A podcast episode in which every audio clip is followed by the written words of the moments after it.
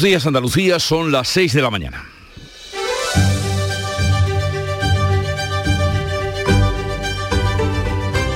Despierta tu mente, descubre la realidad. En Canal Sur Radio, La mañana de Andalucía con Jesús Vigorra. Siguen los ecos de las elecciones andaluzas del domingo, que serán hoy tema principal en la reunión de la Junta Directiva Nacional del PP, convocada para fijar la estrategia que va a permitir o que permita extender el modelo del éxito andaluz a futuras citas electorales. Los populares ven en la victoria de Juanma Moreno el inicio de un cambio en la política española. No lo ven así los socialistas en la Ejecutiva Federal del PSOE, reunida este lunes, donde siguen achacando a la abstención, algo más de un 40%, los malos resultados de Juan Espadas en estos comicios. Quisieron soslayar las críticas de cara a la galería, pero el presidente aragonés, Javier Lambán, pide hacer una profunda reflexión sobre el descalabro del peso andaluz, mientras que también habló la senadora Susana Díaz, expresidenta de la Junta, para decir lo mucho que sentía cómo ha quedado su partido tras este domingo fatídico para la historia del peso andaluz. Aún así, Juan Espadas se ve con fuerza para continuar, aunque ya hay voces que están cuestionando su liderazgo. Entre el resto de candidatos que concurrieron, Juan Marín dimite de sus cargos, como había anunciado, y la dirección de Ciudadanos proyecta refundar el partido. Macarena Olona reconoce que le habría gustado un mejor resultado y Manieto achaca a la división interna sus malos resultados y Teresa Rodríguez le recuerda que fue ella la expulsada de la coalición de izquierdas ahora desmembrada. Entre análisis políticos, una subida importante de la luz para hoy, otra más, y varios incendios activados y activos en Navarra y Aragón, estrenaremos el verano de 2022, que este año entra a las 11 y 14 minutos de la mañana. Será un verano largo y caluroso, más caluroso de lo normal, que tendrá 93 días y 16 horas, o sea, tendremos verano hasta el 23 de septiembre. En Canal Sur Radio, La mañana de Andalucía con Jesús Vigorra. Noticias. ¿Qué les vamos a contar con Carmen Rodríguez Garzón? Buenos días, Carmen. ¿Qué tal? Muy buenos días, Jesús. Y vamos a comenzar precisamente por eso, por el tiempo. Bueno, vamos a empezar el verano con un día no muy veraniego porque se prevé un martes lluvioso en buena parte de Andalucía. Los cielos van a estar nubosos con chubascos ocasionales en la mitad sureste de la comunidad. Son lluvias que serán más probables en las sierras del interior oriental por la tarde que pueden ir acompañadas de tormentas, también de rachas de viento localmente muy fuertes y de los depósitos de barro que vuelven en el noroeste de Andalucía. Allí se esperan cielos poco nubosos y se descartan precipitaciones. El viento de componente oeste en aumento con intervalos fuertes en el litoral a partir de la tarde. Rachas, como decimos, muy fuertes en cotas altas orientales. Las temperaturas bajan salvo en el tercio occidental y en puntos del litoral mediterráneo. Jaén y Almería tendrán hoy 31 grados de máxima, 30 en Córdoba y Granada, 29 en Sevilla, 27 en Málaga y Huelva y 24 de máxima en Cádiz. Y vamos a contarles ahora que Juanma Moreno quiere que su nuevo gobierno esté funcionando ya en agosto con presupuestos en octubre. Son los objetivos que se ha marcado tras la victoria del PP por mayoría absoluta en las elecciones autonómicas del pasado domingo. Si Moreno quiere cortar los plazos de la investidura a partir de la constitución del Parlamento, que tiene ya fecha, el 14 de julio, tener ya su equipo operativo en agosto y presentar nuevos presupuestos en otoño. Así lo avanzaba en Canal Sur Televisión, donde además anunciaba o se comprometía a un gobierno sólido para hacer frente a tiempos complicados en lo económico y lo social. Moreno celebra poder tomar decisiones con agilidad gracias a una mayoría de 58 escaños que reconoce no esperaba y que agradece a los andaluces. También reconocía sentir alivio por no tener que depender de Vox. Cuando hay dos fuerzas políticas que tenemos visiones distintas en algunos aspectos tan importantes para mí como en la autonomía, nuestro gobierno, la lucha contra la violencia contra las mujeres, el cambio climático, en fin, cuando hay cuestiones que son fundamentales y hay tanta discrepancia, yo quería gobernar en, solitario. Además vamos a ir más rápido y mucho más, más ágiles ahora para las cosas que tenemos que hacer. El Partido Popular dice que es el inicio de un cambio de ciclo y Feijó reúne a sus varones territoriales en la Junta Directiva Nacional con intervención prevista y abierta de Juanma Moreno tras ganar de forma contundente el domingo. Según Elías Bendodo, el coordinador general de los populares, su formación ha dado un paso decisivo para que Sánchez salga de Moncloa y dice que si ha sido capaz de conseguir mayoría absoluta en Andalucía, no hay techo a nivel nacional. El Partido Popular no tiene techo, porque si el Partido Popular de Andalucía es capaz de sacar mayoría absoluta, el Partido Popular en España no tiene techo. Porque si había un sitio donde decían los socialistas que era imposible que el PP gobernara era Andalucía. Y ahora no solo gobernamos, sino que tenemos una mayoría lo suficientemente amplia. Por tanto, ayer también se demostró que el Partido Popular no tiene techo. Pues en cuanto a la formación del futuro gobierno andaluz, Juanma Moreno no descarta contar con miembros de la formación naranja para su próximo ejecutivo. Juan Marín, no obstante, y además lo dijo aquí ayer, ha descartado esa posibilidad. Sí, ya este lunes ha dimitido de todos sus cargos en Ciudadanos, se mantiene eso sí como militante de base. Se preguntaba a Marín qué habían hecho tan mal, que había hecho el tan mal para merecer el castigo del domingo. encajar muy bien la victoria pero sobre todo sé encajar mejor las derrotas. Y ayer salí derrotado y por eso, lógicamente, he puesto mi cargo a disposición del partido, he renunciado a todos los cargos que tengo dentro de Ciudadanos y estoy aquí en San Telmo trabajando como vicepresidente en funciones hasta que termine esta legislatura. Excargos y militantes de Ciudadanos están pidiendo la dimisión de Inés Arrimadas y la Ejecutiva Nacional y también la refundación del partido. También hay voces dentro del PSOE que piden al menos una reflexión profunda tras los malos resultados cosechados el domingo en las elecciones andaluzas. Sí, este lunes sí pedía ya Juan Espadas hacer autocrítica, pero insistiendo en que el descenso de apoyo a los socialistas en las urnas se debe sobre todo a la falta de movilización del electorado, la fecha de las elecciones y también el relato construido por la derecha. Si bien entiende que no se ha producido ningún trasvase del voto socialista al PP, en ningún caso piensa en dimitir. Yo tengo claro que ahora mismo el Partido Socialista me necesita más que nunca en un inicio de nuevo proyecto para hacer de este equipo un equipo ganador. Estoy más fuerte que nunca. alguno puede parecerle pero es que a mí la adversidad me crece. La Ejecutiva Federal del PSOE minimiza el golpe, desliga a los comicios andaluces de las futuras elecciones generales, mientras Sánchez ha reafirmado ante los suyos que el Ejecutivo, que su Ejecutivo está fuerte y sólido.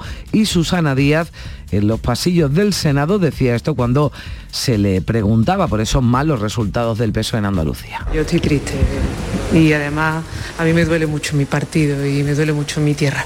Y Espada considera que los socialistas al menos han cumplido uno de sus objetivos, impedir la llegada de Vox a San Telmo. Y Macarena Olona, que dice que aspira a ser la líder de la oposición en Andalucía, pero no termina de aclarar si se quedará en el Parlamento Autonómico. No, porque preguntada sobre si descarta volver a la política nacional, si Santiago Abascal la reclama para las próximas generales, pues decía esto, que es una soldado del partido, pero sobre todo una hija de Dios. Soy soldado, pero ante todo soy hija de Dios quiero decirle con esto, no puedo, no, no puedo asegurarle cuáles son los designios ni de Dios ni lo que esté por venir. Lo que sí que puedo asegurar es que mi compromiso es firme. En cualquier caso, Lona ha tendido la mano a Juanma Moreno para abordar cuestiones que beneficien a los andaluces. Los transportistas amenazan con nuevos paros por la escalada de los precios de los combustibles. Piden al gobierno más bonificaciones. De hasta 40 céntimos por litro para los camioneros y transportistas. Y también propone el Comité Nacional del Transporte de Mercancías, la patronal mayoritaria del sector, una ayuda directa para las empresas de mercancías en función del tipo de vehículo de 1.250 euros en el caso de camiones, 500 euros para las furgonetas. Dicen que los costes de los combustibles han pasado de un tercio a la mitad de sus gastos. Y esto hay que sumar que sigue subiendo el precio de la luz, hoy le hará un 4,4% y se pagará algo más de 270 euros el megavatio hora. El máximo esta noche entre las 10 y las 11, el mínimo de 5 a 6 de la tarde. ¿Y en deportes qué podemos avanzar? Pues que Luke de Jong podría volver a su país y el de deseo del nuevo técnico del PSV Eindhoven se cumple. El delantero es máxima prioridad para los holandeses, pero la posición del Sevilla es clara, pide una suma alta por el jugador al que le resta un año de contrato. De momento, diferencias entre las partes. El Málaga empezaba este lunes su trabajo de pretemporada, en parte, con un primer grupo compuesto por canteranos y algunos jugadores que sigue, están recuperando de lesiones y aluvión de quejas de aficionados del Cádiz por los precios de los abonos. Y es que uno de los aspectos que sobresale en la campaña es la amplia diferencia de precios que hay entre los fijados para los que ya tenían entonces el carné en segunda B y el resto, porque los abonados con esa antigüedad pagan cinco veces menos que los más nuevos. Pues vamos ahora a contarles o a escuchar lo que nos cuenta Javier Moreno después de leída la prensa, a ver cómo refleja la actualidad de este día. Javier, buenos días. ¿Qué tal Jesús Carmen? Buenos días. Pues se han puesto de acuerdo los diarios nacionales al elegir imagen de portada en las tres, El Mundo, ABC, El País, Pedro Sánchez, ayer en la reunión de la Ejecutiva del PSOE, muy serio, pensativo, Titula así El Mundo, Felicidades, Califa, Feijó, utilizó el mote con el que ha bautizado a Moreno para darle la enhorabuena. Es histórico, dijo el presidente del Partido Popular. Además dice que varones del PSOE apuestan por echar a Podemos del gobierno. En ABC el triunfo de Moreno deja a los otros partidos noqueados y en el país Sánchez admite el golpe al PSOE en Andalucía pero garantiza la legislatura. De la prensa de Andalucía, los diarios del Grupo Yolí y de Vocento apuntan también en la misma dirección. Los primeros, Yolí, el PP ve la victoria andaluza como un paso decisivo hacia la Moncloa. En ideal, el triunfo de Moreno presiona a Sánchez y alimenta un cambio de ciclo nacional. Leemos también, por ejemplo, en Málaga hoy otros asuntos. Málaga se somete en París al primer gran examen para albergar la exposición de 2027. Representantes de todas las administraciones públicas defendieron cohesionadas la candidatura. En Diario de Sevilla, estos asuntos, Simov, el Salón Internacional de la Moda Flamenca, empieza en Madrid una gira de moda flamenca. El certamen presenta el jueves, de jueves a sábado, en la capital los desfiles de 28 diseñadores. En Huelva Información piden 23 años a una enfermera acusada de envenenar a siete compañeros en Ideal de Almería. Este asunto interesante. Mira Jesús, un error de Almería, un error en Almería aplaza las oposiciones para música en toda Andalucía. ¿Qué ocurrió? Que la empresa de seguridad que guarda el cuestionario entregó el sábado por equivocación a dos tribunales el examen que debía haberse realizado ayer lunes. Así que hay que estar muy pendientes de esas oposiciones para música en toda Andalucía por un error que se produjo. Pues mira que llevan tiempo esperando la convocatoria de esas oposiciones. Así es. mira que llevan tiempo. Bien, la agenda del día que nos adelanta Beatriz Almeda. Buenos días, Beatriz. Muy buenos días, pues ya lo habéis dicho, hoy es el solsticio de verano, el día más largo y la noche más corta. Entra el verano y los portavoces de la Agencia Estatal de Meteorología presentan el balance de la primavera y la predicción del verano de estos próximos meses. Además, Comisiones Obreras presenta la campaña de prevención de golpes de calor en el sector de la construcción en Andalucía. El Consejo de Ministros aprueba hoy la tercera reforma universitaria en democracia. Buena noticia para los contratados temporales porque la intención es dar estabilidad tanto a profesores como a investigadores.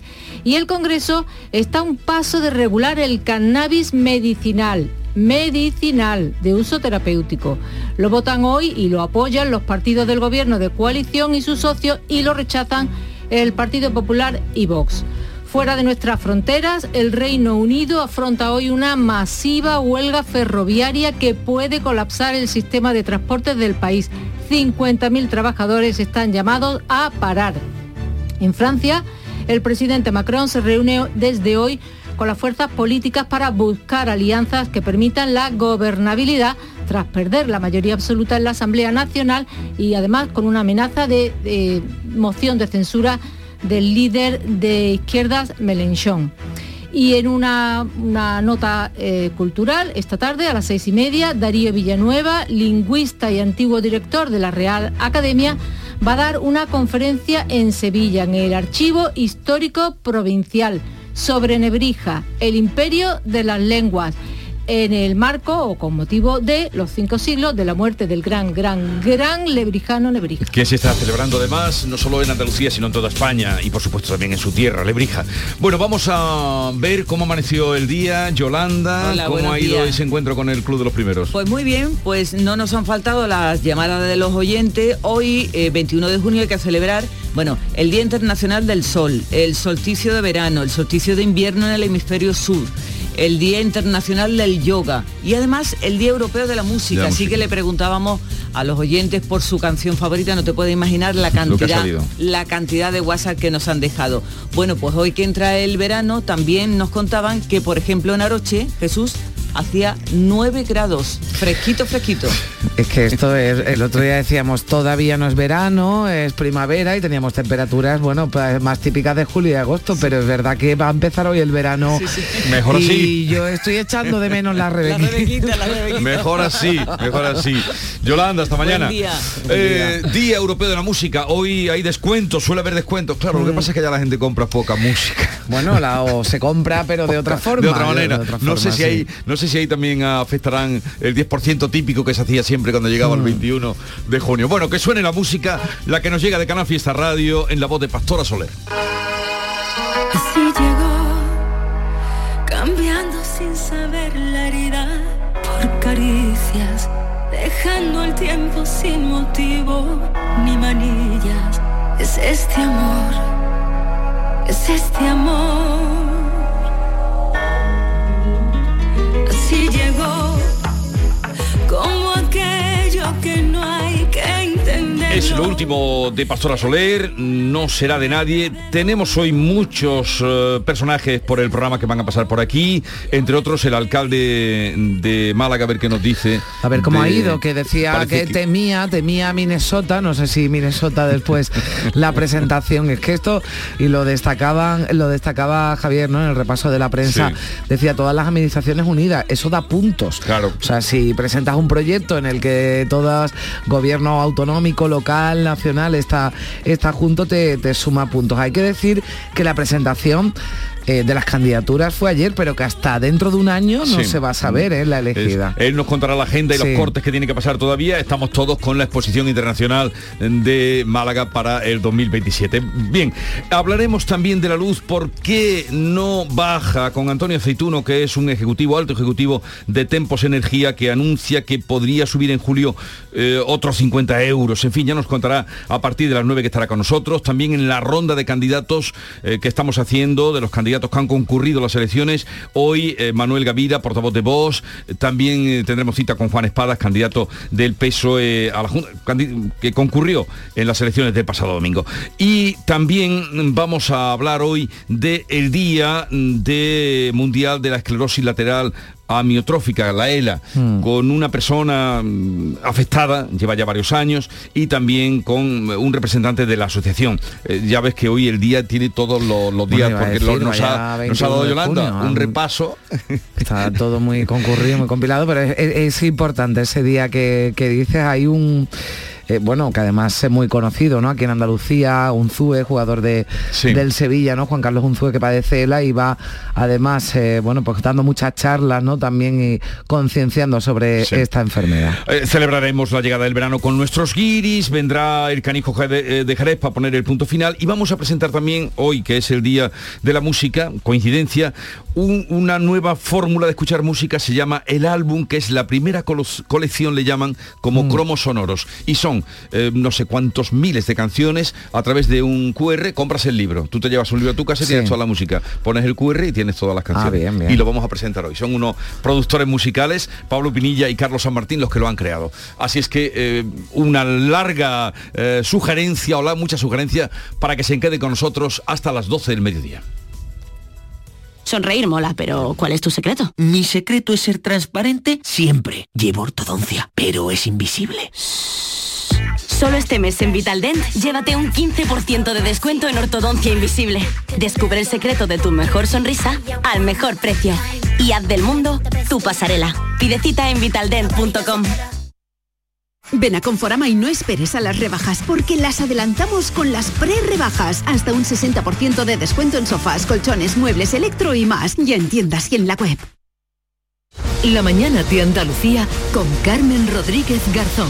Canal Sur Radio. Son las 6 y 19 minutos. Juanma Moreno quiere acortar los plazos de la investidura a partir de la constitución del Parlamento el 14 de julio. Quiere tener a su equipo operativo en agosto y presentar unos nuevos presupuestos ya en otoño. Así lo avanzaba en Canal Sur Televisión tras ser preguntado por la configuración de su nuevo equipo.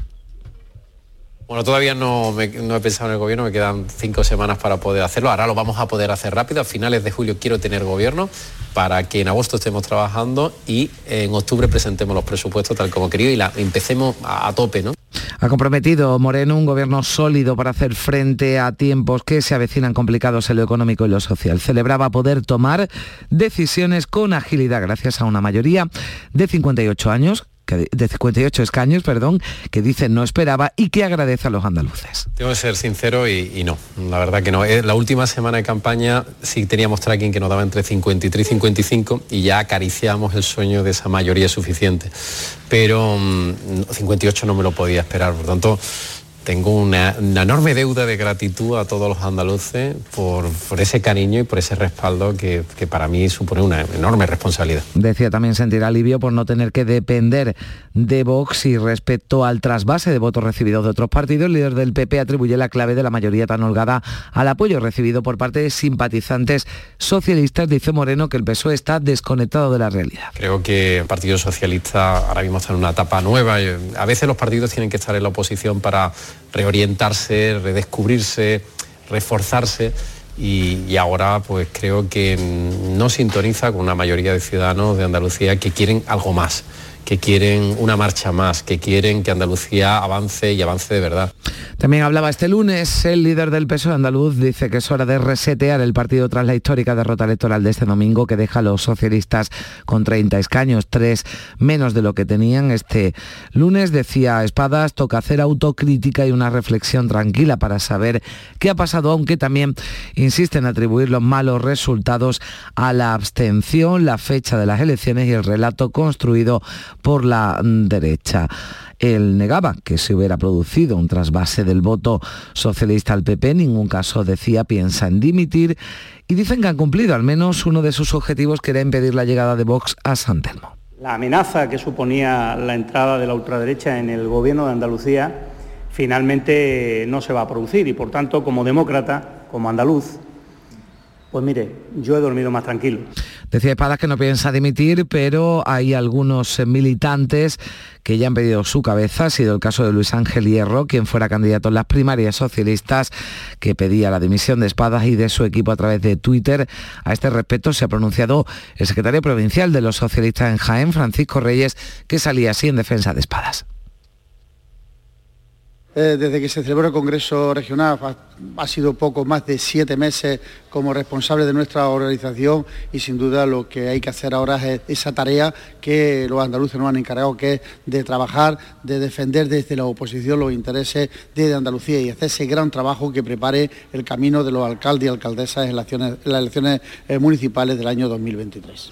Pero sí hubo sin duda un gran derrotado en la noche electoral. El domingo fue Juan Marín que ha descartado la posibilidad de entrar como independiente en el nuevo gobierno andaluz. Este lunes dimitía de todos sus cargos en Ciudadanos, se mantiene como militante de base, ha sido tajante aquí en Canal Sur Radio, no está su partido, Ciudadanos en el Parlamento y él por tanto no va a estar en el nuevo Ejecutivo Autonómico. Si mi partido no estaba en el gobierno, yo no estaría en el gobierno. Yo sé que es extraño, ¿eh? A lo mejor hay mucha gente que le apetece mucho ser vicepresidente, ser consejero y está dispuesto a renunciar a sus principios. Yo no, no voy a, dejar de ser fiel a un proyecto en el que creo que ahora, bueno, pues nos atraviesa su mejor momento. A un amigo nunca se le deja solo en una batalla, yo no voy a dejar solo a Ciudadanos.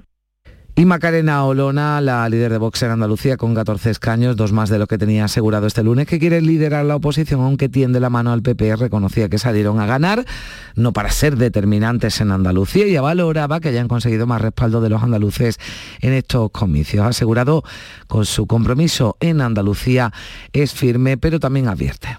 que para mí va a ser un honor liderar la voz de Vox en el Parlamento andaluz con un objetivo claro. En primer lugar, mantener esa mano tendida, como hice en el pasado debate, a eh, el señor Juan Manuel Moreno, pero en segundo lugar, no les quepa la menor duda que vamos a liderar la oposición en todos esos puntos de consenso que mantienen un abrazo permanente al Partido Popular y al Partido Socialista. Desde por Andalucía, Manieto ha hecho un llamamiento a la reflexión. Insistía este lunes que ni el adelanto electoral ni la fragmentación de la izquierda han ayudado a las fuerzas progresistas que se han dejado por el camino 10 diputados. Han sido unos resultados malos sin paliativo. Y, y, claro que hay que reflexionar mucho en torno a ello y la baja participación que ha consolidado de manera formidable a la derecha va a traer como consecuencia un endurecimiento de políticas que en materia de servicios públicos y de bienestar social venía siendo muy deficiente. Pero bueno, no hemos sido capaces. Y reacción también desde la CEA de la Confederación de Empresarios de Andalucía. Su presidente Javier González de Lara se felicita por la mayoría absoluta del PP. Considera que de esta forma se va a permitir una estabilidad necesaria para el mundo empresarial. Pero también apremia a Juan Moreno a que ponga en marcha las reformas estructurales de su programa que permitan la recuperación económica. Esperamos un gobierno que profundice en las reformas estructurales pendientes para superar eh, la situación difícil que están eh, eh, atravesando aún nuestras empresas. Y subrayo, por supuesto, la necesaria aprobación en su momento de unos presupuestos para el año 2023 que tengan en cuenta tantos factores negativos de nuestra economía, como es el impacto de la inflación, pero como les venimos eh, contando y como recoge además la prensa nacional, el resultado de estas elecciones ya se está analizando por las direcciones nacionales de los partidos y lo va a ser la Junta Directiva Nacional del PP, la va a presidir Núñez Feijó, participan todos los varones territoriales y Juanma Moreno, también Feijó, van a intervenir, una intervención que va a ser eh, abierta para los medios de comunicación, van a buscar las fórmulas que permitan extender el éxito del PP andaluz a futuras citas electorales. La Ejecutiva Federal del PSOE, por su parte, se reunía este lunes, desligaba los comicios andaluces de futuras elecciones generales. Sánchez ha reafirmado ante los suyos que el Ejecutivo está fuerte y sólido. Han negado, lo negaba el portavoz de la Ejecutiva, Felipe Sicilia, que exista preocupación y achacaba el mal resultado a la abstención y a la división de la izquierda. También preguntado por este asunto, el ministro de Seguridad Social, José Luis Escribá, decía este lunes que la vida sigue y que esto no va a afectar para nada la agenda del gobierno. De, un ambiente similar después de elecciones en otra comunidad autónoma hace algo, algo más de un año y cómo pues bueno pues eh, yo iba a decir la vida sigue, es decir, desde, desde entonces y desde aquel episodio teníamos tanto trabajo, tenemos tantas cosas que hacer como tenemos en este momento que pues yo creo que no debe para nada afectar a, nuestro, a nuestra agenda. Pues la agenda del gobierno sigue, hoy es martes, hay Consejo de Ministros, el gobierno va a aprobar la tercera reforma universitaria en democracia, en esta ocasión busca acabar con la alta tasa de contratos temporales que es superior al 40% en muchas universidades. El Ejecutivo quiere bajarla al 8% y hacer indefinidos a 25.000 profesores asociados. Además, hoy el Senado celebra su última sesión de control al gobierno en este curso político en la que el PP va a pedir explicaciones sobre la situación económica y la crisis con Argelia, aunque no se va a vivir en esta ocasión un cara a cara entre el jefe del Ejecutivo Pedro Sánchez y el líder de la oposición Alberto Núñez Feijo. Y también cita hoy en el Congreso, en el Pleno, se va a abordar la propuesta de Unidas Podemos y los principales aliados parlamentarios del gobierno para permitir intervenciones en lenguas cooficiales en la la Cámara con la correspondiente traducción simultánea. Se trataría de una reforma del reglamento del Congreso, pero el PSOE está dispuesto a rechazar su tramitación, dado que PP, Vox y Ciudadanos son contrarios a generalizar el uso de las lenguas cooficiales en la Cámara Baja. El voto socialista será determinante para el futuro de la iniciativa. Y el Congreso está a un paso de regular el cannabis medicinal. La subcomisión que trata este asunto va a votar hoy el informe final de conclusiones para regular su uso terapéutico. De lo dicho hasta ahora se extrae que PSOE, Unidas Podemos, Esquerra, PNV, Bildu y Ciudadanos apoyan ampliar un uso generalizado de medicamentos derivados del cannabis, mientras que PP y Vox aluden a la falta de evidencia para oponerse. Son las 6 y 28 minutos. Vamos ya con un avance de la información del deporte con Antonio Camaño. Buenos días. Hola, ¿qué tal? Muy buenos días. Tres semanas han pasado del traspaso de Diego Carlos al Aston Villa y parece que lo de Koundé va para largo porque el Chelsea se ha puesto a cerrar la segunda opción, la de Nathan Ake, jugador del Manchester City que perteneció a la disciplina Blue y que puede volver al conjunto del Chelsea. Y en el Barça quieren esperar al 1 de julio para disponer de dinero después de las dos palancas económicas que se han abierto. Y mientras tanto, el Betty no solo trabaja en el presente, sino también en el futuro porque interesa a un jugador jovencísimo de Las Palmas, Alberto Moleiro, el nuevo Pedri que puede venir al conjunto verde y blanco, aunque va a tener una dura competencia con Barcelona y Villarreal, que también se han interesado por tener al chaval en sus filas. Y aluvión de quejas de los aficionados del Cádiz por los precios de los abonos. Consideran que las tarifas son elevadas porque los abonados que tienen el carnet desde que el equipo estaba en segunda división B se ahorran con respecto a los nuevos abonados nada más y nada menos que cinco veces menos. Por ejemplo, en los fondos 90 euros para los antiguos y 450 para los segundos. Y el Málaga ya ha echado a rodar la pretemporada de manera testimonial con jugadores canteranos y algunos que siguen planes específicos. Para el resto, empezará el 4 de julio.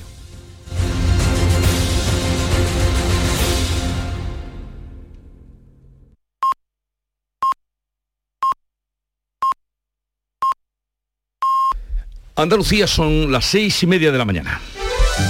La mañana de Andalucía con Jesús Vigorra. Seis y media y a esta hora le damos cuenta en titulares de las noticias más destacadas que les venimos contando desde las seis de la mañana con Carmen Rodríguez Garzón.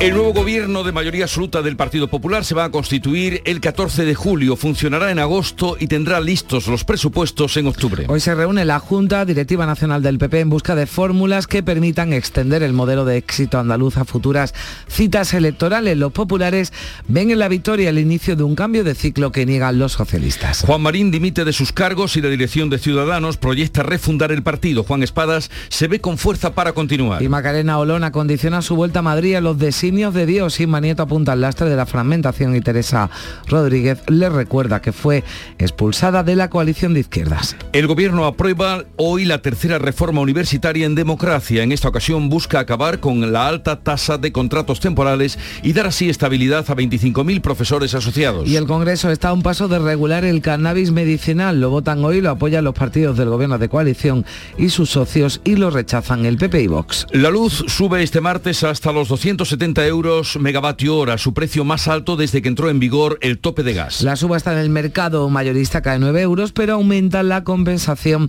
a las gasistas, que es hoy de 122 euros. La luz más barata será de 5 a 6 de la tarde, la más cara de 10 a 12 de la noche. La patronal de los transportistas exige al gobierno que duplique a los profesionales del gremio la bonificación de los 20 Y céntimos. propone una ayuda directa durante tres meses de 1.250 euros para camiones, de 500 para furgonetas. Se quejan de que los costes de los combustibles han pasado de un tercio a la mitad de sus gastos. El verano que llega hoy entra con temperaturas más frescas, nubes y chubascos en las provincias orientales. Y pese al alivio del calor, seis incendios siguen ardiendo en Navarra, preocupa otro en Aragón. Un millar, de, un millar de personas han pasado la noche fuera de sus domicilios en prevención de las llamas y el humo. Un hombre de 53 años ha matado en Madrid a su mujer y a una amiga de esta después se ha suicidado. El asesino era conde y marqués y tenía antecedentes por violencia machista. Guardaba armas en su domicilio, también fotos de Franco y de Hitler y hacía prácticas de tiro en el patio del edificio con dianas y balas de fogueo. Málaga defiende su candidatura a la exposición internacional de 2027. Pasa el primer examen defendiendo su modelo de ciudad sostenible que aúna turismo, cultura y tecnología. Compite con Tailandia, Serbia, Argentina y Estados Unidos.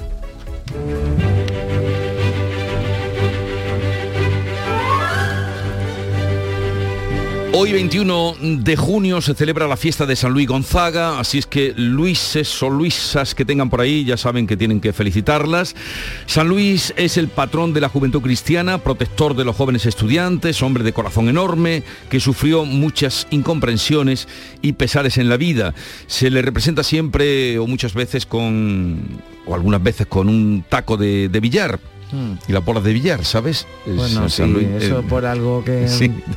La- cuenta la leyenda o la Ah, bien. geografía, cuenta la leyenda o la geografía, sí, eh, que eh, estando los estudiantes, porque él estuvo muy vinculado a los estudios, eh, jugando una partida de billar, eh, alguno propuso, eh, si en este momento supieras que te ibas a morir, ¿qué, qué harías? Plantearon esa pregunta, juego eh, teológico. Uno dijo, me iría a rezar a la capilla, otro, me iría a pedir perdón a mi enemigo. Y San Luis Gonzaga dijo, pues yo trataría de acertar la carambola. También una, una filosofía de la vida trataría de hacer bien lo que tengo que hacer. Bueno, aparte de este sucedido, esta anécdota, vamos con lo que nos recuerda el día de hoy, 21 de junio, tal día como hoy, 1805, nacía José María el Tempranillo, bandolero español que tanto diera que hablar. Una partida por la Sierra Morena, va una partida. Y el capitán se llama José María. Italia, como hoy de 1930, se clausuraba en Sevilla la exposición iberoamericana del 29. Fue miren, al principio del verano, claro, para que no llegaran las calores, de la que nos quedan tantos, eh, en fin, tantos monumentos. edificios y tantos, sí, sí. Como la España, que el otro día lució maravillosa con... Sí, bueno, la avenida, de la Palmera, ¿no? Que hay tantos eh, edificios de, Sí. de todavía de la exposición del 29. y- todos- estamos hablando de Sí, exposiciones. Y hoy to- y todos en activo, ¿eh? todos en activo, porque como decía Rafael Manzano, una buena obra siempre tiene múltiples usos, una obra buena de arquitectura, ¿no? Bueno, precisamente, y vuelvo a añadir, porque es que Víctor Manuel de la Portilla es como... Referente de exposiciones. De exposiciones, le encantan. Y entonces ayer por la tarde él estuvo mandándome información sobre todo lo que estaba ocurriendo en París, ¿no? Y claro, ¿qué te daba puntos también? Pues los proyectos que presenten para que después sean reutilizadas Ah, claro, claro. las instalaciones que presentes. Así que lo digo porque viene al cuento, ¿no? Que estamos hablando nunca- de todos esos edificios que están todavía en pie y en uso. Nunca tan bien hecho como e- en ese sentido como la del 29. Bueno, y la cita de hoy que dice así, la dicha está donde la encuentras, muy rara vez donde la buscas. Es de Jean Petitsen, escritor suizo del siglo XIX. La dicha está donde la encuentras, muy rara vez donde la buscas. Aplíquense el cuento. ¿no? Aplíquense el cuento.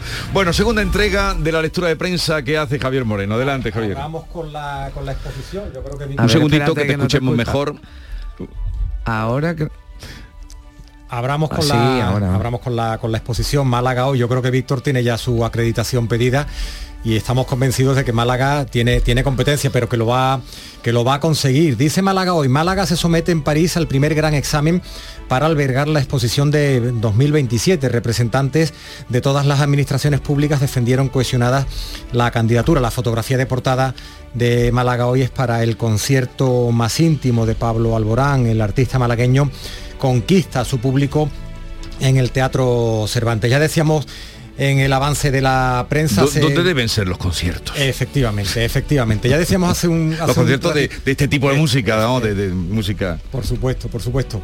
El lugar más, más idóneo. Eh, esto, eh, estos asuntos, además de la política, porque todos los diarios, y decíamos, los del grupo Yoli y los de Vocento apuntan en la misma dirección. Hay mucha política y la va a haber seguramente en las próximas semanas. Dice Diario de Cádiz que el PP ve la victoria andaluza como un paso decisivo hacia la Moncloa. Leemos también en esta portada 1,3 millones de incentivos porque a la casa del turista más allá del verano la Diputación va a promocionar a la provincia y apoyará los enlaces con el aeropuerto todo el año. En Ideal de Jaén también el triunfo de Moreno presiona a Sánchez y alimenta un cambio de ciclo nacional. Vemos en fotografía de portada despedida en la academia a 1925 guardias. El ministro del Interior presidió ayer el acto de entrega de diplomas a las y los guardias de la 127 promoción de la Academia de la Guardia Civil de Baeza. Dos asuntos destacados, además de la política, en Diario de Sevilla. Cáritas atiende a más de 40.000 personas en Sevilla por exclusión.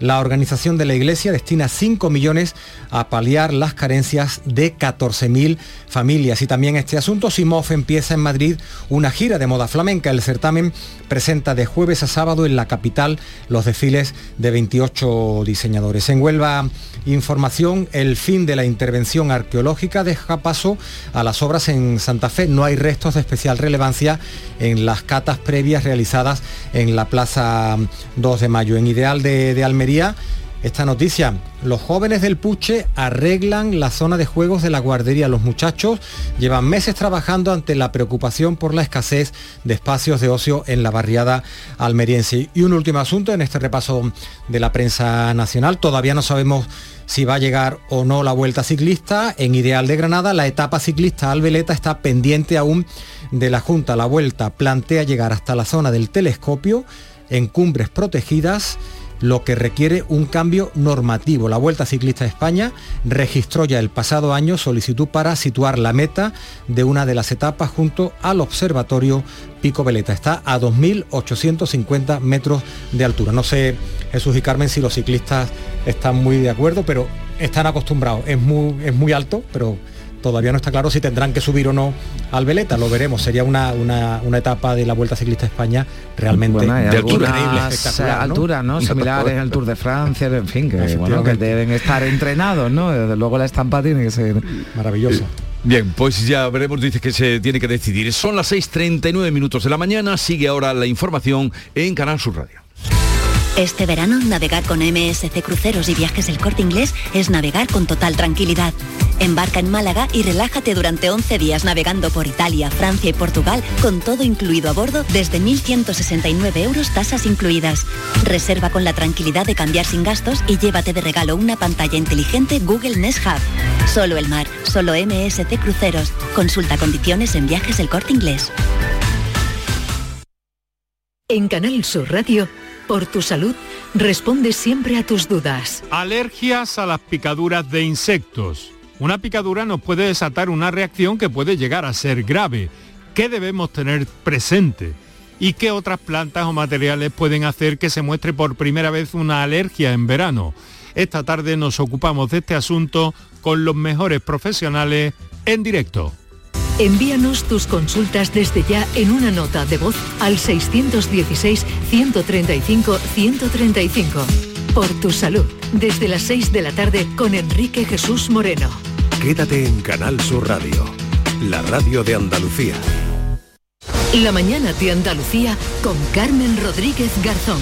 Canal Sur Radio. 7 menos 19 minutos de la mañana, un 4,4% va a subir hoy de media el precio de la electricidad con este repunte. Se va a pagar a 270 euros, algo más, 270,17 el megavatio hora para los clientes de la tarifa regulada. El resultado de ese precio, el resultado de sumar el precio medio de la subasta en el mercado mayorista, que es de 148 euros, y la compensación de 122 a los gasistas y centrales de ciclos combinados por topar el precio del gas para la generación de electricidad. Fíjense si la llamada excepción ibérica, el precio en España sería en esta jornada todavía 16 euros más caro. El máximo se va a pagar esta noche entre las 10 y las 11 y el mínimo de 5 a 6 de la tarde.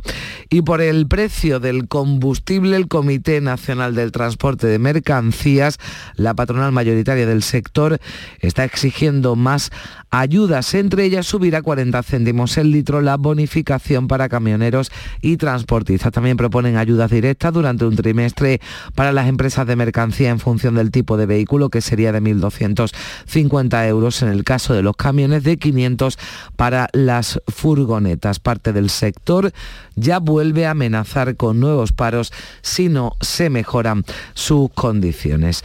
Y con la bajada de las temperaturas remiten los incendios, aunque seis siguen activos en Navarra, también preocupa otro en Aragón, pero en Navarra primero, mil vecinos de siete pueblos evacuados pasan la noche fuera de sus casas de manera preventiva. Así contaba, contaba los detalles Amparo López, que es la directora de Interior del Gobierno Navarro. No corre ningún riesgo gallipienzo nuevo. No obstante, por seguridad y por tranquilidad, porque la noche siempre nos puede alterar un poco más, lo hemos desalojado. Eso en Navarra, en Teruel, en Castejón de Tornos. Las llamas avanzan, empujadas por el viento que las ha hecho saltar de una zona de pastos a otra boscosa. Han ardido en pocas horas mil hectáreas. Se ha tenido que desalojar a unos ancianos de una residencia de Burbagen, además de confinar a una parte de la población de Calamocha.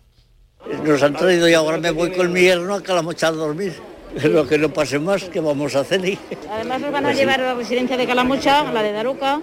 En unas horas entra el verano, comienza a las 11 y 13 minutos en el hemisferio norte, va a durar 93 días y 16 horas hasta que el 23 de septiembre se produzca el equinoccio de otoño. Oficialmente la llegada de la estación estival coincide con el llamado solsticio de verano que se produce cuando el sol alcanza su punto más alto. Esto implica que el día es hoy el más largo del año, la noche la más corta. Entra oficialmente el verano y los embalses de la Sierra de Cádiz encaran la estación con poco más del 36% de su capacidad.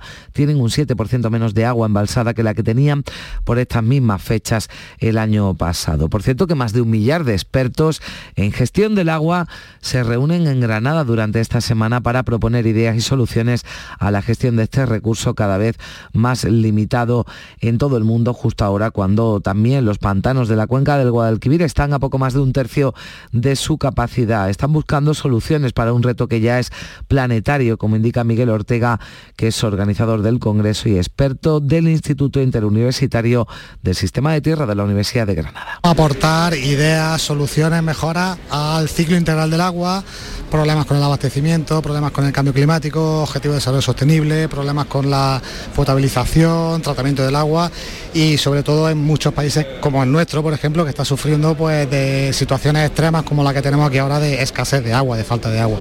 Y Málaga ya ha presentado en el Palacio de Congresos de París su candidatura a la Exposición Internacional de 2027, de 2027 perdón, bajo el lema La era urbana hacia la ciudad sostenible, sostenible. Un evento que tendría una repercusión de casi 3.000 millones de euros para la ciudad, con 11 millones de visitas y 31.000 empleos. La capital de la Costa del Sol compite ya con otras candidaturas de Estados Unidos, de Tailandia, de Serbia y de Argentina. La decisión final se va a tomar en junio de 2023. Málaga ya ha presentado un proyecto único, unido de todas las administraciones de una ciudad potente turísticamente, pero también con una gran atracción de talento tecnológico y mezclas de culturas en su historia, como explicaba el alcalde Francisco de la Torre. Hemos planteado una transformación urbana que se ha traducido en una peatonalización de casi 400.000 metros cuadrados del centro histórico, espacios de vegetación que hace que tengamos más de 10 metros cuadrados por habitante. Y en la crónica de sucesos, un hombre de 53 años y dos mujeres de 44 y 70 han sido hallados muertos en un piso del barrio de Salamanca, en Madrid. Presuntamente el varón mató a tiros a su mujer, luego a la amiga de esta y después se suicidó con la misma arma. Es la hipótesis principal con la que trabaja la policía después de analizar los cuerpos, identificarlos, recabar los testimonios y recomponer la escena del crimen. El supuesto autor de los hechos es el conde de Atarés y Marqués de Perijaya. Había sido detenido por violencia de género contra su mujer en 2018. En 2009 además fue denunciado por maltratar a su hermana y a su madre. Según un vecino, escucharon ruidos extraños. Esta persona decía que ya tenía problemas en el edificio. Yo solo sé que este vecino ya ha tenido problemas con algún que otro vecino porque salía con una escopeta perdigones a disparar y ya está, pero no a las personas, a, a unos cuadros que tenía de, con la diana y todo. Y en Granada la Policía Judicial investiga la muerte de dos personas, un hombre y una mujer de entre 40 y 50 años, cuyos cadáveres fueron recuperados este lunes de una poza en las inmediaciones del barranco de Trevelez, en la Alpujarra, donde al parecer se encontraban practicando montañismo. Y el defensor del pueblo ha presentado este lunes las líneas de trabajo de la comisión que investigará los abusos sexuales a menores dentro de la Iglesia Católica. Defiende Ángel Gabilondo que los trabajos se harán con rigor para reparar el daño a las víctimas y evitar que se repitan estos hechos, aunque la Iglesia rechace participar en esa comisión. Si la Iglesia institucional ha dicho que no va a participar, que no participe. Pero desde luego, ya yo no deduzco que la Iglesia no vaya a colaborar. Y el ministro de Exteriores, José Manuel Álvarez, dice que no tiene constancia de que Argelia haya decidido suspender los lazos turísticos con España después de conocerse, así lo han publicado algún periódico local, que las autoridades hayan mandado una circular a las agencias de viaje la que insta a suspender toda relación de trabajo de forma inmediata con España. Estamos verificando lo que por el momento es una comunicación, una autoridad eh, local, eh, provincial, y no nos consta ni consta tampoco a las empresas españolas. En cualquier caso, si se constatara que eso es una medida, y no quiero adelantar absolutamente nada porque en estos momentos no nos consta que es una medida nacional, actuaremos siempre defendiendo con firmeza los intereses de las empresas españolas. Y la guerra cumple hoy 118 días. Ucrania da pasos para incorporarse a la Unión Europea al final de la semana. La Comisión va a estudiar su candidatura y este lunes ya el Parlamento ucraniano ha ratificado el convenio de Estambul contra la violencia machista. El presidente Zelensky lo ha celebrado en su vídeo diario en las redes. Paso a paso llegamos a una semana crucial. Estamos haciendo todo lo posible para que nadie tenga dudas de que Ucrania merece la candidatura. Demostramos a diario que ya somos parte de una Europa unida y basada en valores. Y la Unión Europea estudia fórmulas para sacar de, Ucrania el grano acumulado máxime cuando la nueva cosecha está por llegar. Los hilos están llenos, el Mar Negro minado y son necesarias rutas alternativas. El máximo representante de exteriores de la Unión Europea, Josep Borrell, ha tachado el bloqueo de Vladimir Putin de crimen de guerra. Es inconcebible. Uno no se puede ni imaginar la cantidad de grano acumulado que hay allí mientras la gente pasa hambre en el mundo. Esto es un verdadero crimen de guerra. Israel se encamina hacia las quintas elecciones en poco más de tres años. Lo anunciaba ayer el primer ministro Naftali Bennett ante la dificultad de garantizar la estabilidad en el país. Los comicios se van a celebrar previsiblemente en octubre. El adelanto se suma a otras cuatro citas electorales desde 2019, cuando el entonces primer ministro Netanyahu y sus socios opositores no lograron el aval parlamentario para conformar un ejecutivo de coalición. El actual gobierno asumió el poder en junio de 2021 tras 12 años consecutivos de Netanyahu como primer ministro. Se trata de una coalición formada por ocho partidos. Así llegamos a las 7 menos 10 minutos se quedan ahora con la información local. En la mañana de Andalucía de Canal Sur Radio, las noticias de Sevilla. Con Pilar González. Hola, buenos días. Hoy tenemos cielo poco nuboso, aunque por la tarde puede caer algún chubasco ocasional en el entorno de la Sierra Sur. El viento sopla de suroeste, aumentando también por la tarde. Las máximas previstas son 32 grados en Écija, 30 en Morón, 29 en Sevilla, 28 en Lebrija. A esta hora tenemos 18 grados en la capital. El tiempo nos está dando un respiro esta semana en el inicio del verano, pero hoy el Ayuntamiento de la capital va a presentar el proyecto Prometeo. Es una iniciativa internacional de carácter piloto que consiste en clasificar y dar nombre a las olas de calor. Ven a disfrutar comprando en Triana. En la Asociación de Comerciantes de Triana trabajamos para ofrecerte los mejores productos y servicios. Ven a disfrutar comprando en Triana. Promueve Asociación de Comerciantes de Triana. Financia Junta de Andalucía. En Canal Sur Radio, las noticias de Sevilla. Nueva reunión este martes entre representantes de la Junta y del Ministerio de Transporte para abordar la financiación del tramo norte de la línea 3 del Metro de Sevilla. El encuentro técnico eh, va a ser vía telemática. Entre ambas partes hay un acuerdo para afrontar por igual el coste de la obra que supera los mil millones de euros. La semana pasada la Consejería de Fomento licitó por casi 7 millones las obras del ramal técnico del tramo el que va desde Cocheras al trazado del suburbano. El presidente de los empresarios sevillanos, Miguel Rus, ha pedido al presidente de la Junta, tras la victoria electoral, que materializa precisamente los proyectos de infraestructuras que están en marcha y desarrolle políticas activas de empleo fomentando la colaboración público-privada. Se han dado pasos adelante en cuanto a infraestructuras necesarias y olvidadas, como la red de metro, la conexión de Santa Justa al aeropuerto o la situación del Museo de Bellas Artes, pero pedimos hacer todo lo posible para que por fin estos proyectos se hagan realidad. Entre todos tenemos que trabajar porque Sevilla no tenga seis de los diez barrios más pobres de España. Desde luego no hay mejor política social que crear empleo. También el alcalde de Sevilla, Antonio Muñoz, ha pedido al presidente de la Junta lealtad institucional tras la contundente victoria del PP, también en la capital, donde ha conseguido el 41% de los votos. Muñoz le ofrece diálogo para sacar adelante los proyectos pendientes de Sevilla. Hay muchísimas asignaturas pendientes que tiene que impulsar la Junta de Andalucía en relación con Sevilla y yo espero que durante los próximos años podamos ir pasando páginas de esas infraestructuras tan necesarias para Sevilla y que los sevillanos podemos decir que, que están hartos de esperar. Pues la número uno del PP, Patricia del Pozo, en Canal Sur Radio, ha defendido los 366.000 votos que ha tenido el PP en nuestra provincia. Considera que los sevillanos han valorado la gestión del gobierno andaluz en los últimos años Ayer ganó la Andalucía del futuro. Cuando me preguntan qué es el cambio, qué es el cambio, yo digo, pues váyase usted a la puerta del hospital militar. Hace dos años estaba lleno de jaramagos y, y totalmente desmantelado y dos años después se ha convertido en uno de los hospitales de mayor referencia de toda España, ¿no? El PSOE sevillano ha reunido a su ejecutiva para analizar los resultados. Ha perdido un diputado, se queda con cinco, pierde el escaño Verónica Pérez, la anterior secretaria provincial. Los socialistas han reunido 243.000 votos. Ha perdido en muchos municipios donde siempre ha ganado, pero mantiene la victoria, por ejemplo, en La Rinconada con casi el 40% de los votos. Allí gobierna el secretario general del PSOE sevillano, Javier Fernández, que reconoce la derrota, pero mira ya al futuro. El PSOE de Sevilla está fuerte, el PSOE de Sevilla mira al futuro. El PSOE de Sevilla se pone en clave absolutamente de, de, elecciones municipales. En los próximos días vamos a reunir a nuestros alcaldes, a nuestras alcaldesas y a los órganos del partido para hacer un análisis muy profundo.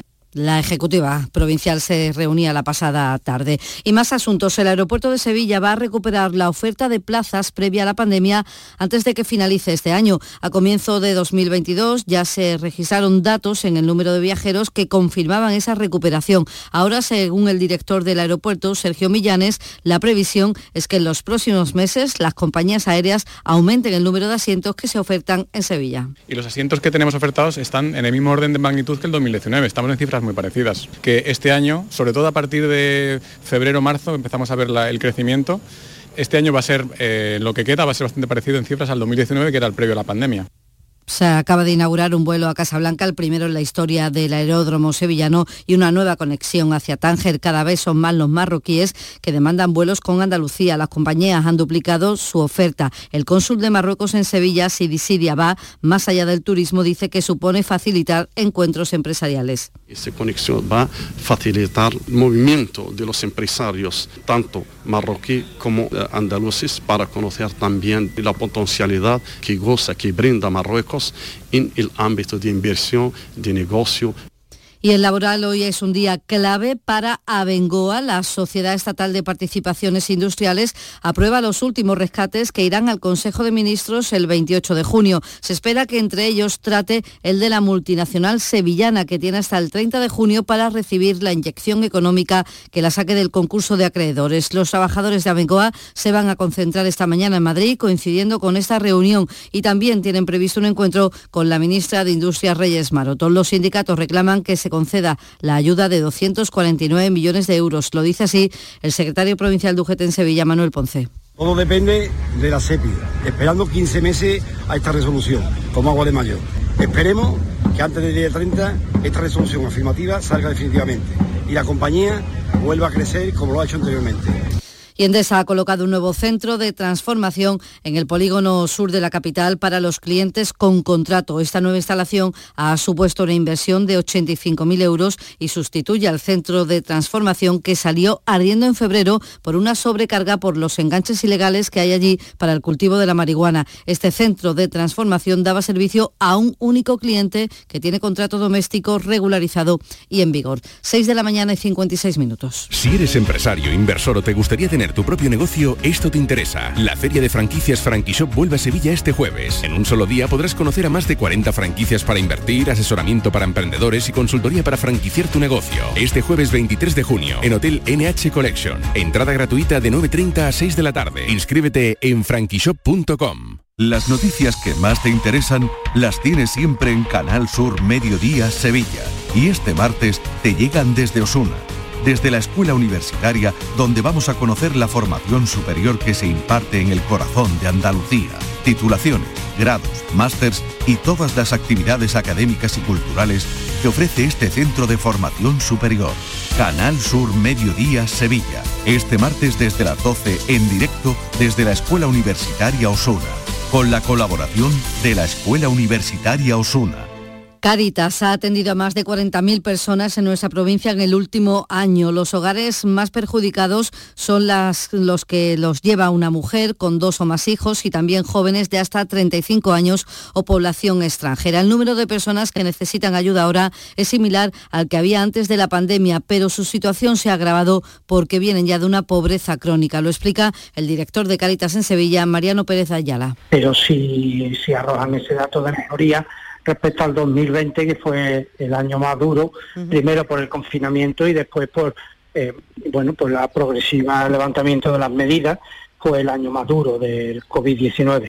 La Guardia Civil ha detenido a un delincuente muy agresivo de Lora del Río por violencia doméstica y atentado contra los agentes de la autoridad y amenazas de muerte. La Guardia Civil recibió un aviso de que un hombre estaba intimidando a varios vecinos con un cuchillo y según cuenta el portavoz de la Guardia Civil, Fran López, los agentes acuden a la casa de los padres que son víctimas habituales de las agresiones de su hijo para tratar de localizarlo y se encuentran con esto. Fueron a entrevistarse con sus padres, como en otras ocasiones, y se encontraron pues una situación dantesca. El padre se encontraba atendido, estaba el hombre al parecer sufriendo una situación de insuficiencia respiratoria, hubo que llamar a los servicios sanitarios y cuando se iban del domicilio los agentes pues reciben la información de que el hijo está trincherado en una habitación. Sevilla acoge hoy mañana una reunión de directores de prisiones de 46 países. Van a hablar sobre los diseños de las cárceles modernas. Deportes, Antonio Camaño. Hola, ¿qué tal? Muy buenos días. Eh, tres semanas han pasado del traspaso de Diego Carlos a Aston Villa y parece que lo de Koundé va para largo porque el Chelsea se ha puesto a cerrar la segunda opción, la de Nathan Ake, jugador del Manchester City que perteneció a la disciplina Blue y que puede volver al conjunto del Chelsea. Y en el Barça quieren esperar al 1 de julio para disponer de dinero después de las dos palancas económicas que se han abierto. Y mientras tanto, el Betty no solo trabaja en el presente, sino también en el futuro porque interesa a un jugador jovencísimo de Las Palmas, Alberto Moleiro el nuevo Pedri que puede venir al conjunto verde y blanco, aunque se pelea con Barcelona y Villarreal por tenerlo. En la agenda del día, la consejera de Cultura presenta hoy la programación de Noches en Casa Murillo de este año. A esta hora 16 grados en Villamanrique, también en Osuna, 18 en Sevilla.